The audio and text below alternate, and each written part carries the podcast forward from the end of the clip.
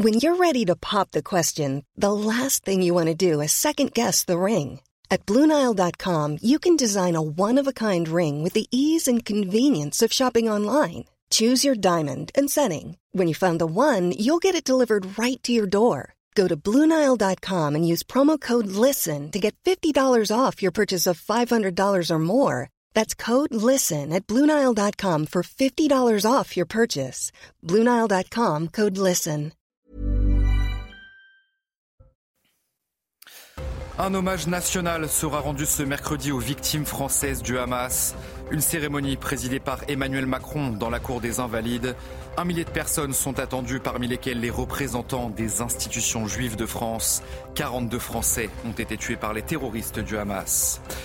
Une libération des otages détenus à Gaza est-elle imminente Le Premier ministre du Qatar affirme avoir reçu ce mardi soir une réponse positive du Hamas sur un projet d'accord qui conduirait à une pause dans les combats et donc à une libération des otages, vous le verrez. Trois jours après l'attaque au couteau gare de Lyon, l'assaillant a été mis en examen notamment pour tentative d'assassinat aggravé et écroué. Ses avocats évoquent un dossier judiciaire et psychiatrique et non un dossier politique. L'homme de 32 ans encourt la prison à perpétuité. Et puis, première apparition publique du roi Charles III après l'annonce de son cancer. Le souverain de 75 ans a été aperçu en voiture en train de quitter sa résidence londonienne de Clarence House. Accompagné de la reine Camilla, le roi a reçu la visite du prince Harry, tout juste arrivé des États-Unis.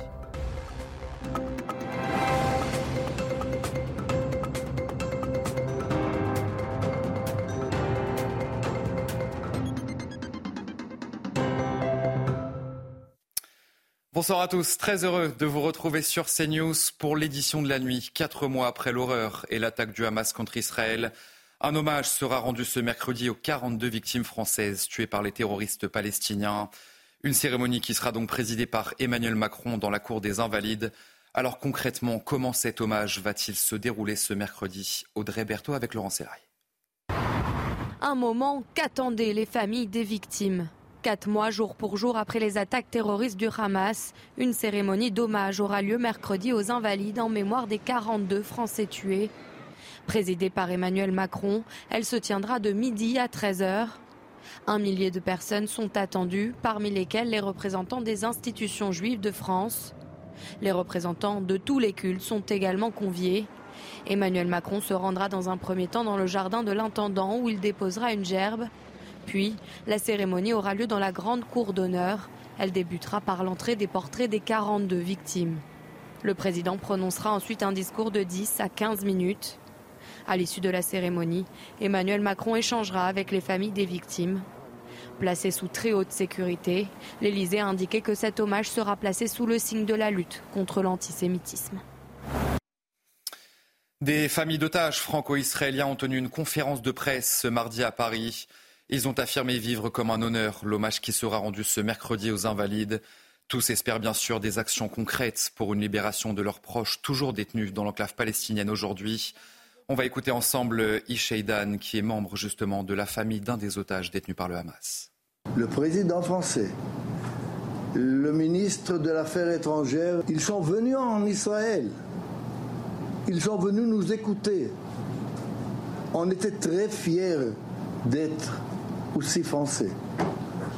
On est devenu fiers de savoir que vous faites tout ce que vous pouvez faire, toute la famille en Israël et en France, et on a beaucoup de familles.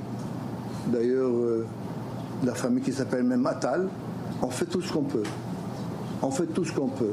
Et ce qu'on vous demande, c'est de nous raconter, de continuer à raconter ce qui se passe ce qui s'est passé.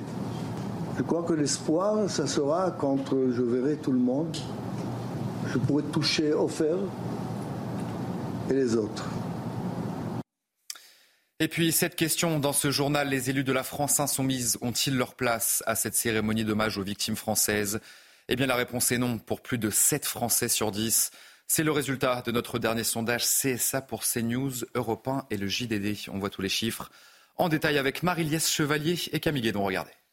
Selon un sondage CSA pour CNews, Europe 1 et le JDD, 75% des Français estiment que les élus de la France insoumise n'ont pas leur place à la cérémonie d'hommage des victimes françaises du terrorisme du Hamas. Ah ben, il ne faut pas qu'ils rentrent. il faut il pourrait y avoir euh, un certain nombre de personnes à l'entrée qui leur demandent gentiment de ne pas venir. Je trouve qu'ils ont nié, euh, ils ont nié le caractère terroriste de l'attaque et je trouve que c'est tout simplement scandaleux. Je, pense que c'est pas sa place. Je suis sûr qu'ils vont venir en plus. Même si ça choque, je suis sûr qu'ils vont venir. Dans une lettre ouverte adressée à Mathilde Panot, le collectif 7 octobre, qui agit pour les otages enlevés dans la bande de Gaza, appelle les élus insoumis à la décence et à l'honnêteté. Votre présence serait un bafouement de leurs souvenirs et de tout ce qu'ils ont enduré. Une demande qui divise. François Ruffin, député et les filles de la Somme, appelle à respecter la volonté des familles. Je pense que ce sont des moments quand la nation pleure ses morts, où l'on devrait pouvoir se rassembler sans polémique politique. Maintenant, j'entends autre chose. Hein. J'entends que des parents qui pleurent leurs enfants ont tous les droits. La cérémonie d'hommage a lieu ce mercredi aux Invalides, quatre mois après les actes terroristes perpétrés par le Hamas. Et malgré l'opposition des familles des victimes, les députés de la France insoumise seront donc bien présents dans la cour des Invalides ce mercredi. Mathilde Panot s'est exprimée ce mardi et elle a justifié cette décision. Écoutez. Nous avons été invités à cet hommage national par le président de la République. Et je veux dire ici solennellement que les polémiques doivent s'arrêter quand la nation tout entière rend hommage aux morts. Je le dis aussi pour euh, euh, l'initiative qui aurait été annoncée par l'Élysée, c'est à, confirmer, qui était une demande que, j'avais notamment faite euh, au nom de mon groupe, auquel nous saluons cette décision, nous nous y rendrons. Et je crois que là aussi, oui, la nation tout entière doit pouvoir se réunir pour rendre hommage aux morts. Et puis vous pourrez euh, bien sûr suivre cette cérémonie d'hommage en direct sur CNews, l'édition spéciale à partir de 11h ce mercredi sur notre antenne.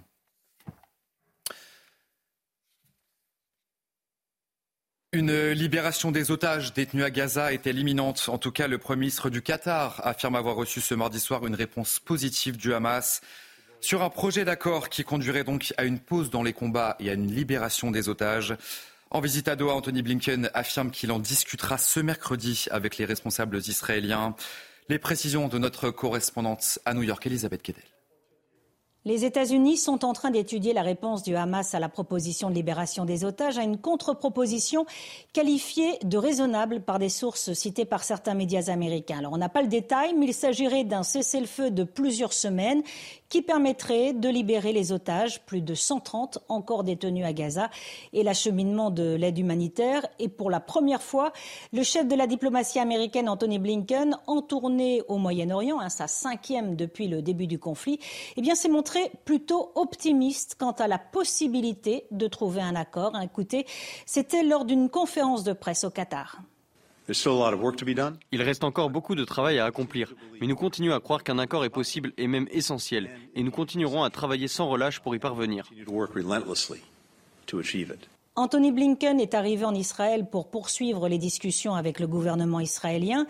Les Américains mettent beaucoup de pression sur le Premier ministre Benjamin Netanyahou.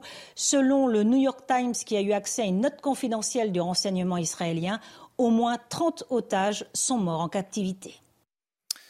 Dans le reste de l'actualité, trois jours après l'attaque au couteau gare de Lyon, l'assaillant a été mis en examen, notamment pour tentative d'assassinat aggravé et écroué. Ses avocats évoquent un dossier judiciaire et psychiatrique et non un dossier politique. L'homme de 32 ans encourt la prison à perpétuité. On va faire le point au Palais de justice de Paris avec Tanguy Hamon et Jean-Laurent Constantini sur place. L'assaillant de la gare de Lyon a été placé en détention provisoire. Il est mis en examen notamment pour tentative d'assassinat avec la circonstance aggravante que cela a été commis en raison de la nationalité des victimes, en l'occurrence la France. Comme l'a d'ailleurs reconnu le suspect lors de sa garde à vue, il s'agit donc bel et bien d'un acte anti-français. Ses avocats, eux, préfèrent pointer l'état psychiatrique de leurs Simplement garder à l'esprit euh, qu'il ne s'agit certainement pas d'un dossier politique, mais d'un dossier judiciaire et un dossier euh, qui psychiatrique. Euh, donc l'enjeu de ce dossier-là sera principalement l'état de santé de notre client. Reste que le parquet a indiqué que lors de son examen psychiatrique réalisé lors de sa garde à vue, sa responsabilité pénale n'a pas été écartée. Il pourra donc être jugé. Pour ces faits, il encourt une peine de prison à perpétuité. Un drame est survenu vers 18h30 ce mardi à Montpellier. Un adolescent de 16 ans est actuellement entre la vie et la mort après avoir reçu un coup de couteau. Pour une raison que l'on ignore encore, il a été frappé par arme blanche, donc au niveau du thorax. Son pronostic vital est engagé et l'auteur du coup de couteau est toujours activement recherché par les forces de l'ordre. Jusqu'à 10 mois de prison ferme ont été requis à l'encontre de sept personnes ce mardi au tribunal correctionnel de Valence. Ils sont accusés d'avoir participé à de violentes manifestations à Romans-sur-Isère, à la fin du mois de novembre, et à l'appel de l'ultra-droite. Des rassemblements qui se sont tenus juste après la mort du jeune Thomas. C'était, souvenez-vous, à Crépole. C'est Olivier Madinet qui est sur place pour CNews. Sept jeunes hommes âgés euh, de 19 à 25 ans et proches de l'ultra-droite euh, comparaissaient devant le tribunal correctionnel euh, de Valence. Ils étaient poursuivis pour participation à un groupement formé en vue de la préparation de violences. Nous sommes le 25 novembre dernier, une semaine après la mort tragique du jeune Thomas à Crépole. Un appel est lancé sur les réseaux sociaux par des militants proches de l'extrême droite.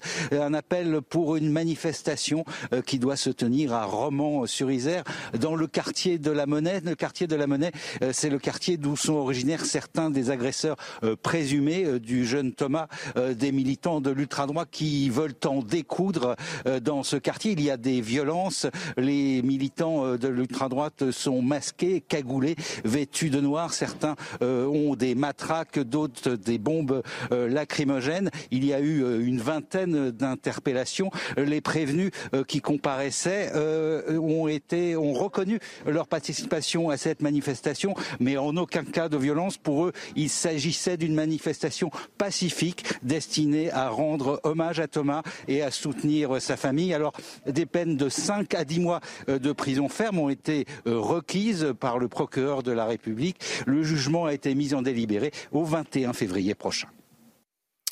Allez, un tout autre sujet. Dans ce journal, un vaste réseau de fabrication d'armes par imprimante 3D a été démantelé en France et en Belgique. 14 personnes ont d'ailleurs été interpellées et parmi elles, 6 ont été placées en détention provisoire. Un mode de production et de revente qui marque un tournant dans le trafic d'armes. Maxime Leguet. À première vue, ces armes semblent plus vraies que nature et sont totalement opérationnelles.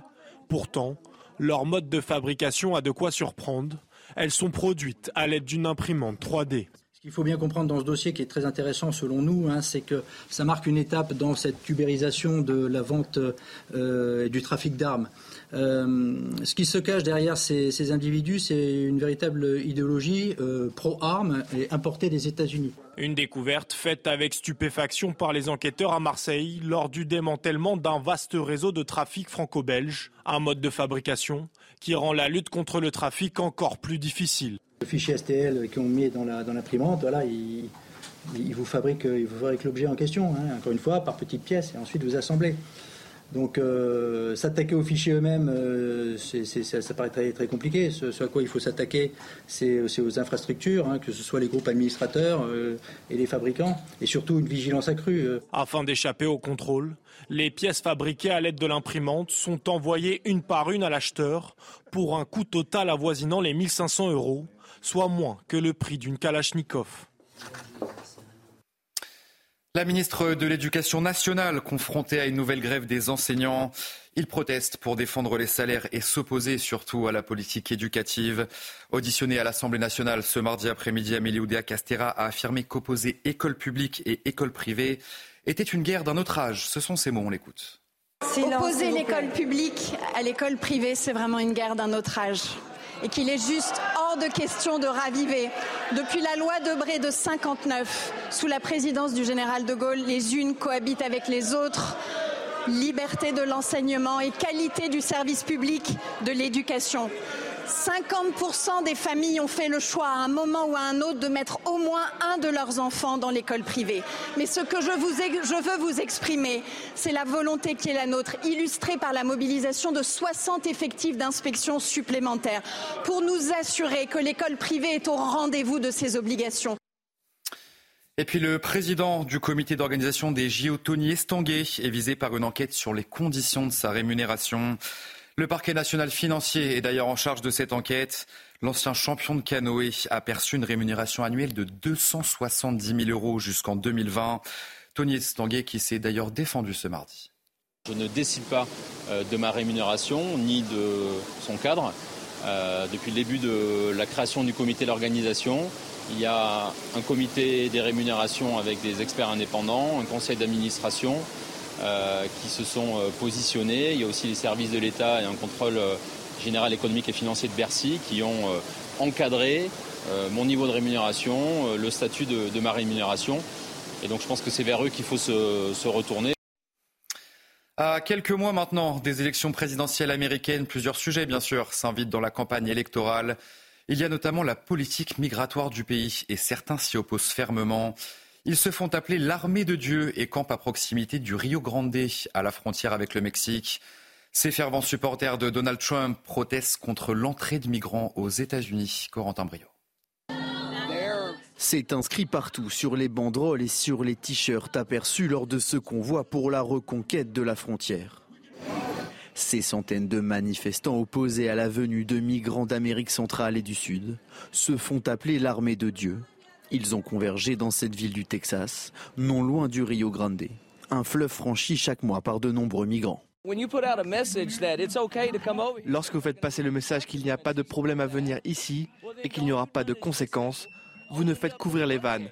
Et c'est ce qu'il s'est passé ici. C'est pourquoi moi et un groupe de mes amis avons enfourché nos motos et sommes venus ici pour dire que cela suffit. Un visage et un nom reviennent avec insistance dans ce rassemblement, celui de Donald Trump. Ici, ce sont tous des fidèles partisans de celui qui devrait être le prochain candidat républicain aux prochaines présidentielles. Le gouverneur du Texas, présent lors de cette manifestation, est l'un de ses fervents soutiens. Nous sommes ici pour envoyer un message fort et clair, à savoir que nous nous unissons pour lutter afin que les États soient en mesure de se défendre contre tout type de danger imminent ou d'invasion. Chaque mois, des milliers de migrants traversent ce fleuve à la recherche d'une vie meilleure aux États-Unis. Ici au Texas, ces barbelés installés par le gouverneur symbolisent la bataille judiciaire et politique entre le gouvernement et les soutiens de Donald Trump, tandis que le sujet de l'immigration devrait être au cœur de la prochaine campagne présidentielle aux États-Unis. Allez, on va prendre la direction du Royaume-Uni dans ce journal et avec la première apparition publique du roi Charles III après l'annonce de son cancer. Le souverain de 75 ans a été aperçu en voiture en train de quitter sa résidence londonienne de Clarence House. Accompagné de la reine Camilla, le roi a reçu la visite du prince Harry, tout juste arrivé de Californie. Les images commentées par Camille Guédon cette nuit, regardez. Au lendemain de l'annonce de son cancer, le roi Charles III s'est montré souriant aux côtés de sa femme Camilla. Seulement 17 mois après le début de son règne, cette nouvelle a provoqué une onde de choc. Je pense que c'est très triste. Nous connaissons tous quelqu'un qui a un cancer. Je suis sûr que le roi sera réconforté par la visite de son fils. Nous souhaitons tout le meilleur au roi et à sa famille. Je pense que c'est vraiment dévastateur parce qu'il vient d'être couronné il y a moins d'un an. Mais je pense que c'est merveilleux qu'il partage cela avec le pays et avec le monde. Alors que les chaînes de télévision du monde entier se sont installées devant le palais de Buckingham, les médias britanniques ont de leur côté consacré toute leur une de journaux sur l'état de santé du roi. En moins de 24 heures, le prince Harry, le fils cadet de Charles III, est arrivé des États-Unis pour se rendre au chevet de son père. Vous savez, il doit revenir voir son père, n'est-ce pas? C'est la bonne chose à faire. Toute rupture familiale est triste, alors peut-être que c'est une bonne chose que Harry revienne. Si la famille royale est réunie autour du monarque, Rishi Sunak, le Premier ministre britannique, se veut rassurant. Dans une interview accordée à la BBC, il a déclaré que le cancer du roi avait été détecté à un stade précoce.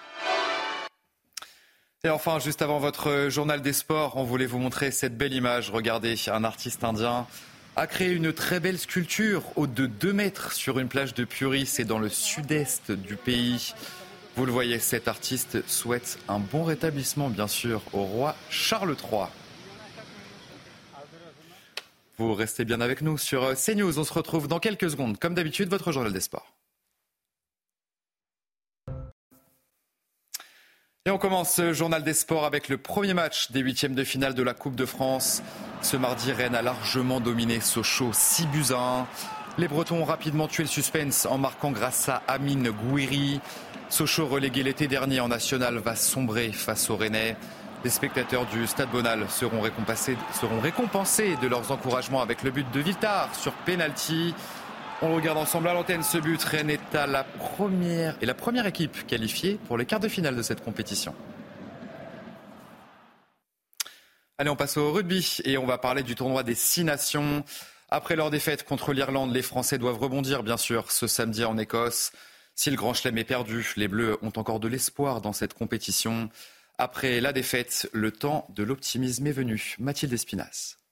Après la déroute face à l'Irlande, les explications du staff du 15 de France n'avaient pas vraiment changé. La réalité euh, est que l'on est passé à côté. Nous pensons que nous n'étions pas trompés sur la stratégie. Euh, mais nous n'avons pas mis en place ce que nous souhaitions faire. L'optimisme, maître mot du côté de l'encadrement tricolore. Et ce mauvais match, malgré tout ce qu'il y a pu avoir, euh, on, a quand même, on a quand même une qualité qui fait que euh, quand, on, quand, on, quand on se donne les moyens, à 14 contre 15, on arrive quand même à faire de, bien belles choses. Et, j'espère que ce sera de bon augure pour le, pour les, pour pour le tournoi qui, qui arrive. Et pour ceux qui ont vu de bien belles choses, la suite logique est de poursuivre dans la même direction. Dire qu'on est passé à côté et de dire que euh, le, match, euh, le match est des, erreurs, euh, c'est un euphémisme. c'est des choses qui, qui, sont faites, qui sont faites depuis vendredi et qui sont en train de se mettre en place. Mais ce n'est pas pour autant que la confiance, que la confiance est cassée et qu'il aura. ne vous attendez pas à d'énormes changements. Pas d'énormes changements sur la feuille de match, peut-être un peu plus dans le jeu produit. Allez vous restez bien avec nous sur CNews. On se retrouve dans un instant pour un prochain journal. Un hommage national sera donc rendu ce mercredi aux victimes françaises du Hamas. Une cérémonie présidée par Emmanuel Macron dans la cour des Invalides. Un millier de personnes sont attendues, parmi lesquelles les représentants des institutions juives de France. 42 Français ont été tués par les terroristes du Hamas. On en parle donc dans un instant. Quoi que vous fassiez, faites-le bien. C'est important. Bonne nuit à toutes et à tous sur notre antenne. Je vous retrouve donc dans un instant pour une prochaine édition. À tout de suite. Tous nos programmes et plus sur cnews.fr. Hey, it's Danny Pellegrino from Everything Iconic. Ready to upgrade your style game without blowing your budget? Check out Quince. They've got all the good stuff shirts and polos, activewear, and fine leather goods all at 50 to 80% less than other high-end brands. And the best part? They're all about safe, ethical, and responsible manufacturing. Get that luxury vibe without the luxury price tag. Hit up quince.com slash upgrade for free shipping and 365 day returns on your next order. That's quince.com slash upgrade.